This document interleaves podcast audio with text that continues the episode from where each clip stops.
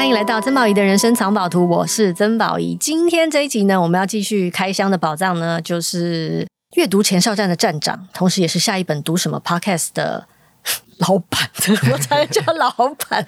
瓦基你好，Hello，宝仪姐好，各位听众朋友大家好。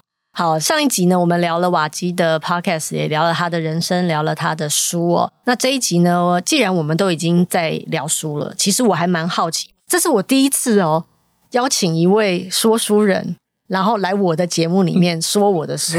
其实一方面我也想就是面对面的听听，因为我之前做过一些采访嘛，都是我去上别人的节目啊，然后别人读了我书啊，采访我啊，问问我的。但是我觉得这次其实非常好玩的一种双向输出，就是我也想问一个已经阅读了一千本书以上的人，虽然就还还没有一千了，没有一千吗？没有一千哦，大概九百九十九，两三百吧。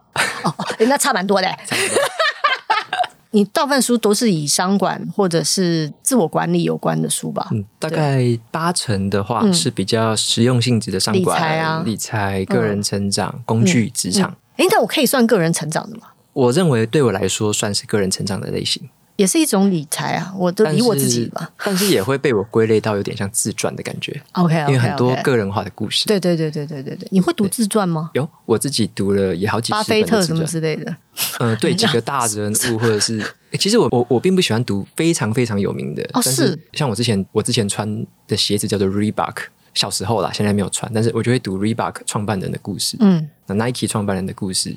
就是我会读一些比较小众吧，或者是他他不是这么说，每个人都想要热烈都想要看的那种自传，这样、嗯、对。好，但但我们也反正也看了你的前半半自传的那那种感觉。好，那现在我们就因为瓦基真的是一个非常认真用功的人，我觉得不让他好好讲讲，我有点对不起他做的这个笔记。是几张 A4 纸？两张？有两张。我因为我读完你的书，我超喜欢，我就把很多的句子。摘录下来。好，那我那待会我也如果有时间，我也念一下你书里面的句子，我们来再交流一下。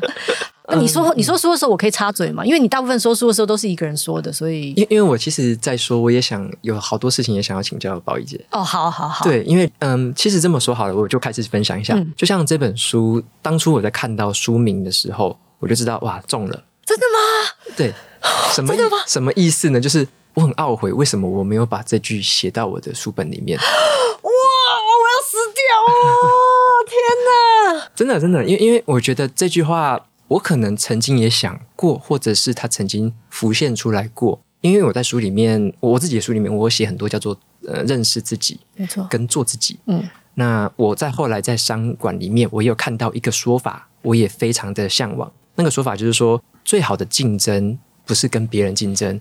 而是活出一个独一无二的自己，就是最好的那个商业竞争。就是别别人不能跟你竞争，没错没错，独家的。对，你是透过活出最好的自己，而成为一个有商业价值的，而且别人无法跟你比较，完全无法，对，完全无法。对，所以这个东西其实换到我们用比较白话文一点的说法，或者是平易近人的说法，那就是人生最大的成就，就是成为你自己。哇！突然被被站长这样讲，我这鸡皮疙瘩都要起来了，好开心哦！我也很好奇，这书名到底怎么取？真的太厉害了。这书名是什么？你知道吗？嗯、就是因为我我会一直跟编辑开会嘛，OK，然后开开开开开开开开，然后我那天突然就很激动嘛，你还记得吧？很激动的就说。我就是很想跟大家说，人生最大的成就不是别的，不是你赚很多钱，或是你功成名就，还你很有名，不是。人生最大的成就是成为你自己啊！就把这本书当书名好了，因为呢，我希望它放在书架上的时候呢，就算你不买这本书，你经过的时候看到这句话，人生最大的成就是成为你自己，你会问你自己说：我有好好成为我自己吗？我有走在成为我自己的道路上吗？如果光是这样的话，我都会觉得这本书出得很值得，然后就变成书名。其实我后来很后悔，是因为这本书书名有点太长。对，这是很真实当下发生的事情。原来是这样。哦，好，那所以这就是我当时看到书名的时候，我第一个印象。那当然，我看完之后还是一样，我还是觉得这书名真是太打中我心的那种感觉。对对，那那我我自己以前有看过，就是像像宝仪姐有引用一句话，我自己很喜欢的，那个是。叫做不完美，活出自己的生命，嗯、胜过于完美的模仿别人。嗯，对，我觉得这句话其实给我很深刻的感触，就是说，像我我我们以前可能是比较想说，在工作啊、生活上面想有可能有一个标杆对象，嗯、我们误以为说我们要模仿他所有的成就、姿态、样子，他穿什么衣服，他吃什么，我都要跟他一样，那种感觉就比较像嗯单纯的追星吧。对，那我后来才发现，其实那是一个可能是一个方向，或可能是一个生活的风格，或生活的人生观而已。那我们自己其实包含我们向往的对象都是不完美的，包含我们自己也是不完美的。所以要怎么样去用自己不完美的生命去活出一个很很丰富的样貌？我认为这个课题才是值得我们去更进一步思考的。所以我就蛮喜欢这样的一个观念。然后像宝仪姐有在呃里面有提到你在人生最大的转折点，嗯，我在读这本书之前，我没有这么深刻的知道宝仪姐小时候的故事，因为在我小时候认识宝仪姐，在电视上看到的时候 对不起，我清下喉咙。因为所以比较就是心目中会知道说，宝仪姐是以歌手、以主持人这样子的身份，这样艺人的身份，在我们的眼前。但是不太知道，说是小时候，像书里面有提到的是有隔代教养这样子的一个状况，嗯，然后还有你的精神支柱有提到的是爷爷，嗯，那在过世之后，其实有点像是说，在他过世的那一个时间点，开始了你的，有点像你的人生的转折，从那个时候开始有一个巨大的转变。那后来的话，就透过很多在工作啊，在旅行上的一些启示，很多的这种故事型的，你把它，呃。整整理在这本书里面，那每个故事其实我我就发现它背后都会带给我们一些寓意，就是你会希望说用故事的方法，先让我们去体会一下，先走过或者说先看过你当时看的风景，像一些夕阳啊，像一些你看过的风景是什么样，那从那样的一个具体的影像再去思考说当下你得到的启发是什么，然后你把那个启发再有点像把那个道理或者说你体会到的那个经验，你再把它呈现出来。我觉得这个对读者来说是一个很好吸收的顺序。就我我我在分析这个书本的结构，专业，我只能说专业。嗯，对，所以我我自己很很欣赏这样的结构，就是因为我自己太理工的想法，所以像我一开始在写我自己的书的时候，我会从理论开始写。我一开始就想写 SOP，就想写理论，可是编辑就跟我说：“哦，拜托拜托，不要这样写，你写起来很像商管书，你写起来像教科书。”他后来才教我怎么样写故事。问我的故事是什么？问我的人生经验是什么？问我的那时候情绪是什么？所以我觉得宝仪姐这本书有点像我自己心中的一个典范型的吧。就是如果我我想要去描述我的生命故事，或者说我想要讲一个启发，典范应该就是要像这样子，就是说有某一段的故事作为开场，然后呢，从这个故事是带入你个人化当时的困顿、当时的情感、当时的挫折。然后从那边去把这个故事讲完整之后，然后才把你所要表达的精神，可能是在后面娓娓道来。那最后大家可能就会因为有故事的那种共情的感觉，才会觉得，诶，对这个道理，我觉得还蛮不错的。或者说，诶，它刚好跟我的生命的其他某一段故事有相符合，所以我会觉得，诶，这段故事我很喜欢。对，我不晓得这样的分析对不对？我觉得超棒，因为编辑是坐在旁边。真的，我觉得超棒的，是因为当时在出这本书的时候，嗯、本来一开始曾经有一个版本是没有放上我的人生，就《天地人》三部曲的，对。可是因为我们我们的那时候总编 N 就说，其实这三部曲真的很重要，因为如果不是那三件事，我不会有后面这些体会。然后后来，其实我我我我觉得这段我要跟你好好讲一下，是因为最近 ChatGPT 非常红嘛，对。然后呢，其实市面上有一本书是。呃，有人就是问了很多身心灵的问题，问 ChatGPT，ChatGPT 就在网络上搜寻他能够搜寻到的答案，回答了那些身心灵，不管是跟灵魂啊，跟嗯，就是身心灵的问题，就对那些我们我在很多身心灵的书上会看到的问题。一开始的时候我还觉得说，哎，有点意思，不如来看一下。结果呢，我男朋友翻了两页，他就说：一，你如果看了这么多身心灵的书，你为什么还要看这本书？二是。它是整理过后的东西，它就是一个资料收集，它不是真正活出来的体会，所以那里面没有力量。你知道那那我男朋友跟我说这句话的时候，其实很很打到我，就是为什么有的时候我们对于某些人的书会很感触很深，是因为他是真的活过来的，不管那个里面有挣扎、有痛苦、有自我怀疑，那些东西都很很珍贵。我们常常会觉得我，因为我们总是仰望成功，我们看了很多成功学书，我们仰望成功，但是我们常常忽略了，只有在最泥泞的地方长出来的那个花，才是最动人的。它不见得是那朵最美的杜鹃，或者是牡丹，但是它就算只是一个小小的雏菊，可是如果它在一个很辛苦的石缝里面长出来，你会觉得哇，那个力量很惊人。而通常会打动我们的是那个力量，它不是文字的组合而已。所以你刚刚讲那个话的时候，其实我很谢谢你，尤其你还说出典范的时候，我有一种哇，这真的很不好意思的感觉。就是德艺双馨，我是有听过啦，哦，然后典范我是第一次被人家 说的那种感觉。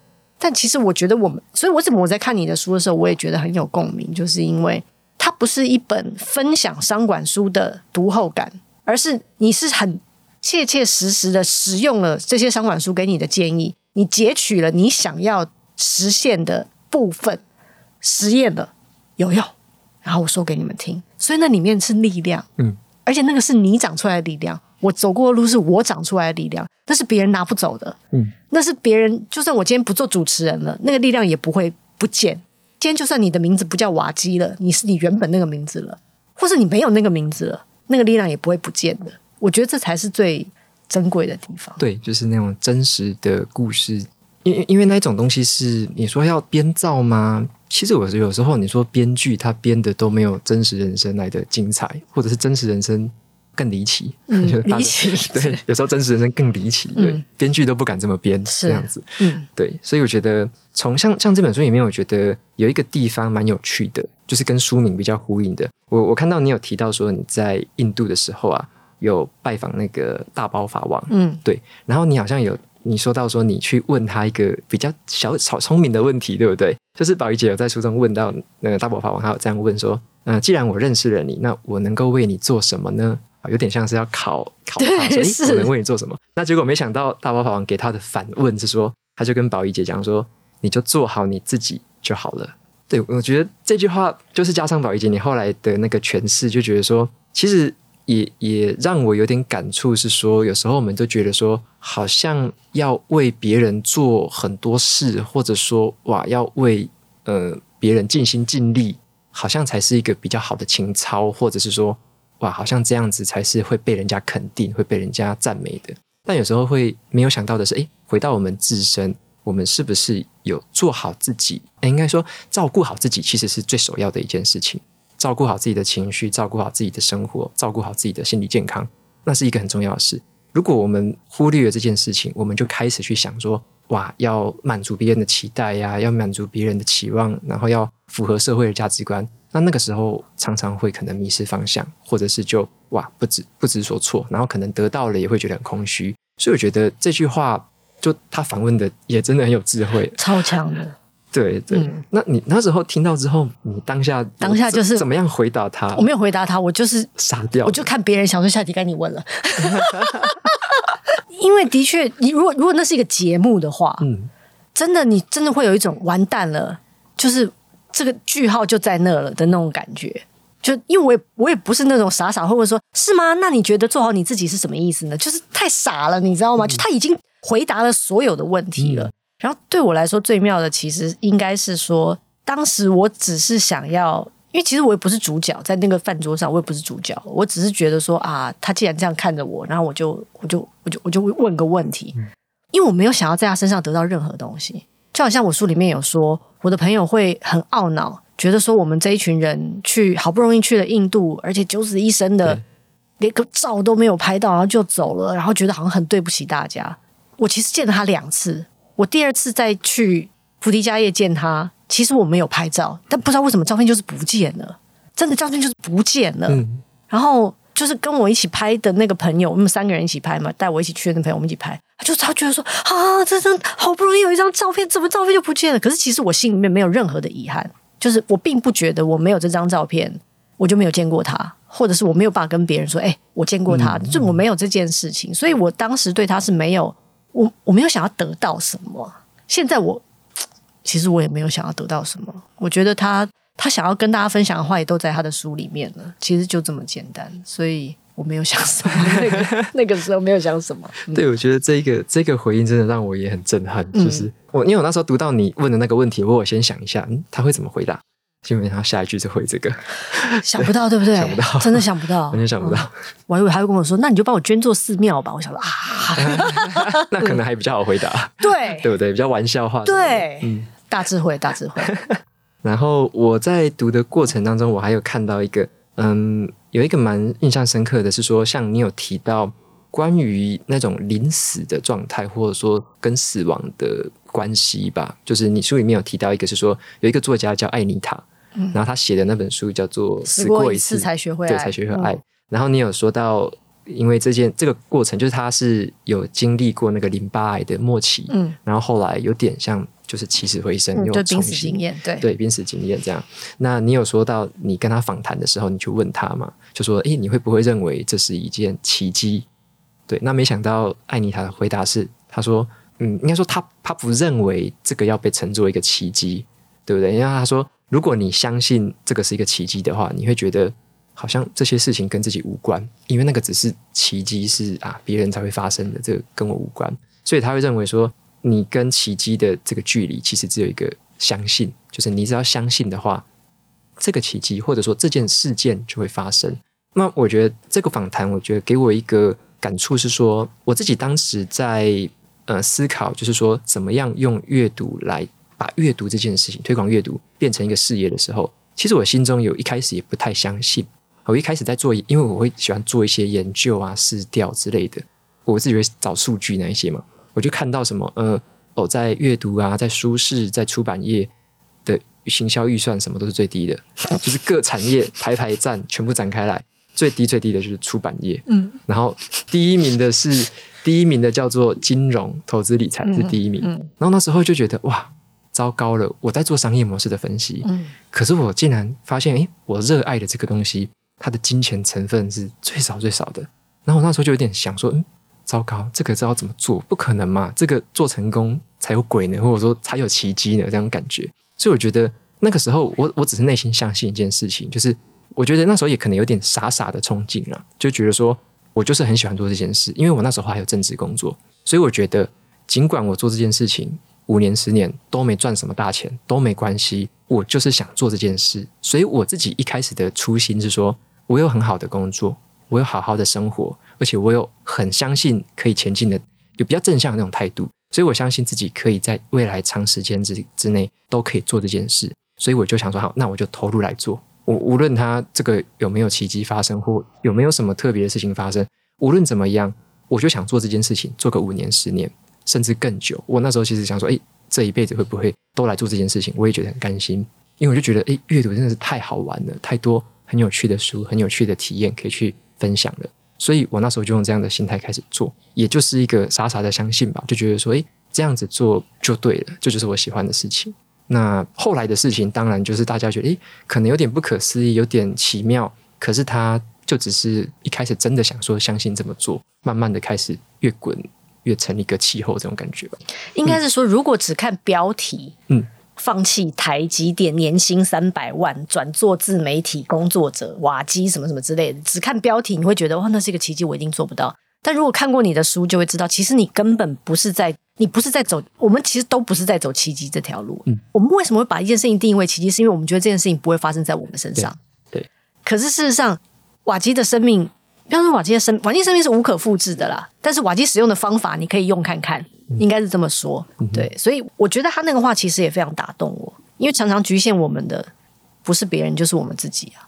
我们我们觉得我们不可以，我们觉得我们做不到，嗯，所以我们就这样一天过一天了。可是那个那个可能性其实是可以很开展的，嗯、我觉得每一个人都可以很开展的。对，然后那个开展不见得是在物理条件上的。光是你在心理上能够开展，其实就已经是很了不起的一件事了。所以，对，我我也很喜欢那个访谈，我偶尔还是会想起他。如果如果是比较从心理学的那个术语来讲，有点像那种自我应验的预言，嗯，的那种感觉，嗯、就是自我会应验你所做的预言。就是假设说我预言自己是一个好，呃，可以透过阅读成长的人，我预言这样子。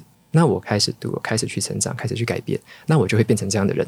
如果我去预言自己说啊，阅读对我肯定没什么效用，我不可能从阅读获得任何好处，那不管你接下来再怎么样好的书，再怎么样好的东西到你面前，你可能看过什么书，都不会对你有什么帮助了，因为你已经预言自己是这样子。所以那个预言，我觉得跟相信可能有一点点类类似这样子的味道。嗯，因为其实你你你在写的是你自己的人生，应该说对，你就是在写你自己的人生。如果你要好好写你自己的人生的话，你不会这样写的，你不会把自己写成一个很有局限性的、完全没有未来可言的，然后只能甘于现状。你不会这样写的，你一定会写一个勇士会拿 NBA 总冠军。哦，你是勇士迷，我是勇士。对，对你至少要写一个你真的很想活在那里的未来吧？对，对啊。那如果你写了，而你相信了，其实你就会朝那个方向去做。秘密啊。我觉得，就就因为我我不晓得，虽然是很畅销的书，可能你没有就是有听过，有听过对对对，有听过嘛？对，它就不是你的书型嘛。其实我也没有认真看那本书，但是大家在讲心想事成这件事情的时候，我觉得有一个很重要的点，就是他所谓的心想事成，不是说我真的许愿这么简单而已，而是你你要真心相信，我就活在那个平行宇宙里。比方说你，你真心相信你活在一个跟你的女朋友能够很相爱的。然后两个人能够有很有生活品质的，每天都能够见面，张开眼睛的第一眼看到的是他，闭上眼睛前的最后一眼也是他。你想要过这样的生活，你就活在那样的平行宇宙里，而你就会按部就班的走向那个平行宇宙。而我觉得这才是心想事成的一个关键。很多人都觉得心想事成就是许愿，不是的，你就是你现在就要活在那个当下，现在，嗯、对，立刻马上。我最常讲，现在立刻马上。而你，当你现你对你自己有这样的信心的时候，其实你就已经活在那个里面了。那个你说他不是自我催眠哦，我觉得他就是。如果你有看闪电侠的话，有我刚看完，我也刚看完，超喜欢的。对，就是 其实你就是在那个跑步的过程当中 shift 到那个地方去了。嗯、虽然一定有很多事情是必然会发生的，因为他他电影里面说有些事情是必然会发生的，对，不可抗力，它是必然会发生的。但是当你已经很努力的 shift 到那个平行宇宙的时候，那就是你想要的。你为什么不去设想一个你想要活的平行宇宙，而只是很局限的说没有了？那都是别人在讲的啦，那都书里面写的都骗人的啦。谢金宁的书都没关系啊，那你就活在一个局限性的人生里面。所以他当然有人跟我说啊，他都不读书的。我说哦，我马上就 shut up，你知道吗？对，对我也不会跟他说读这本就好读，我不会，我连这句话都不会说的，嗯、因为我就会觉得没关系，那你就活在那个平行宇宙就可以了。嗯、而且我很相信一句话。就是，如果是真理的话，你会在不同地方都找到它。阅读其实只是一个方法，嗯、阅读是我们两个今天在这里给大家提供的一个我们认为、我们觉得行之有年而且非常有帮助的方法。可能别人有别人的方法，嗯、所以我也不勉强。对对，但是我们会跟你们说，这方法真的不错。嗯，的那种感觉，没错没错。然后我在我在后面有一个也让我印象很深刻的。故事是这样子，就是你有你有讲到那个副标题是这样，你有写到的是爬上有形的山，走过内心无形的山。你你讲那个爬山的故事，对不对？嗯、然后我也简单介绍一下，就是说那个时候有一个纪录片想要找宝仪姐去拍摄，嗯嗯、然后这个纪录片是关于登山的，嗯、所以你会啊，就群山之岛了。哦，对，对，对，好，所以所以你会需要背很多的装备啊，有很大的团队这样子，是做一个很辛苦的拍摄过程。嗯、那一开始你是有一点点想说，诶，可能想说试试看，答应要谈谈看那种感觉。那后来还好有提供一个机会，是让你去试爬。一座山，嗯，然后去试爬一个，就是一天来回的那种山，嗯、对。然后你就想说，诶，那就先去试试看吧，看自己喜不喜欢。结果没有想到自己真的好不容易登上山顶，又下来之后，才发现这整趟的过程非常的难熬，很痛苦，就是完全不享受那一个爬山的过程。不是下来才发现，上去的时候，是我走第一步的时候就知道，它太痛苦了。嗯、对，然后。这个时候你下来之后，后来你你的选择是很有勇气的，是拒绝掉这一次的这个邀约。那我觉得这个后后面你有讲到一个体会，我觉得蛮值得分享，是说像在当时你的处境比较像是说，诶，如果我这样的一个身份，如果我接下这样的挑战，可能很符合别人对我的期望，因为可能别人会想说，哎，你可以做这个挑战呢。然后你可以踏出舒适圈呢，你可以有一个这样不同的经历，然后有这样子哇，很难得的一个成就，好棒棒这样子。那如果我们是想要去活出那样子的期望，去满足别人对我们的想象的话，那可能会落得自己很痛苦的一个下场。所以后来你很勇敢的去拒绝，反而是你愿意说放下这个包袱，比较像是你把一个顺序调整的，就是原本我们可能都想要去证明自己，原本我们想要在大家心中，特别在工作场合中，都想要证明自己嘛。啊，我什么挑战都做，什么都都敢，什么苦都敢吃。可是后来你有提到一个是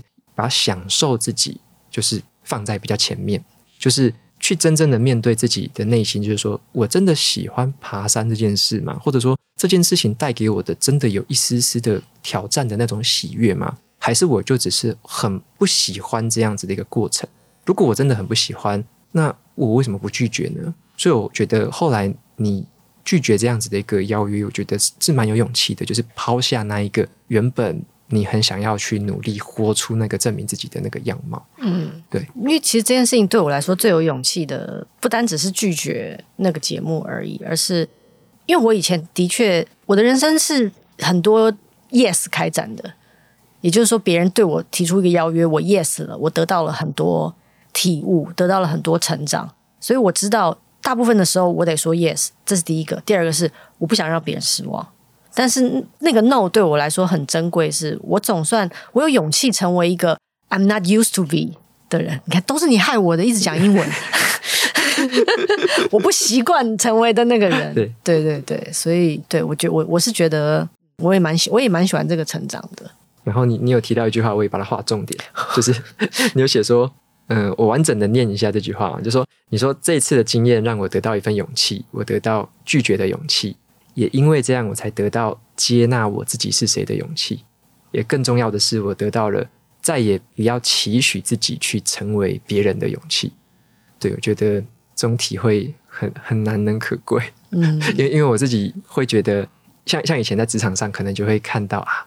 某个主管光鲜亮丽的呼风唤雨，我也想要变那样，所以我进台积电，我的梦想是想要变成副总。不是不是不是不是，我是想要当副总。嗯、我们那时候我们不可能会想说自己要当创办人。OK OK OK。但是你想说，哎，我想要当那一个最能够呼风唤雨的角色，嗯、会觉得权力啊、金钱啊那种一人之下万人之上、啊、那种感觉，哇，嗯、非常的厉害。但是也的确，他们有展现出那样子的一个气势，跟他们那样的能力，会觉得说哇，那就是一个标杆。嗯，所以以前我很想要成为那样子的那个模样，所以会在工作上就事事表现的，就是哇，就是要这么拼，就是要这么冲。